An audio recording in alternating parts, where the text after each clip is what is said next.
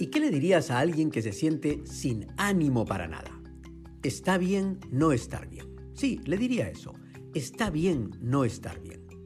La semana pasada, Alejandro, un seguidor de este podcast, me contó que estaba sin ánimo en la universidad porque su grupo de trabajo no era bueno y que no entregarían un buen trabajo. No sé qué hacer, cansa esforzarse por otros, me contó.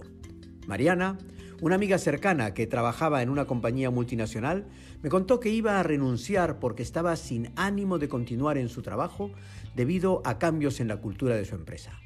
Agota ir contra aquello en lo que crees, me dijo.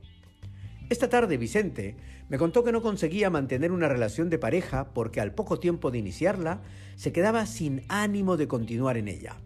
Aburre seguir con alguien que ya no te entusiasma, comentó. Comentan el tema porque quieren encontrar una solución. De alguna manera se sienten culpables por estar sin ánimo de seguir.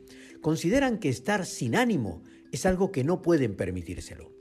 Parece que en el montaje de nuestra mente, el mindset, como le dicen algunos, hay un archivo que define que siempre debemos estar bien, que no debemos agotarnos, que siempre hay que luchar, que todo lo podemos y que nunca podemos fallarnos.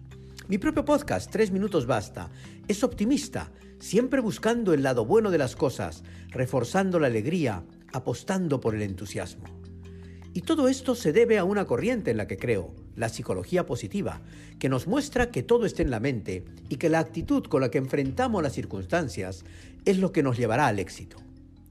Pero también creo en el valor del ser frente al tener y que lo más importante del ser es ser auténtico. En esa autenticidad tenemos que poder reconocer y aceptar que no estamos bien. Creo en la importancia del duelo. El duelo no solo cuando fallece una persona querida, sino cuando sucede algo que hace que no estemos bien.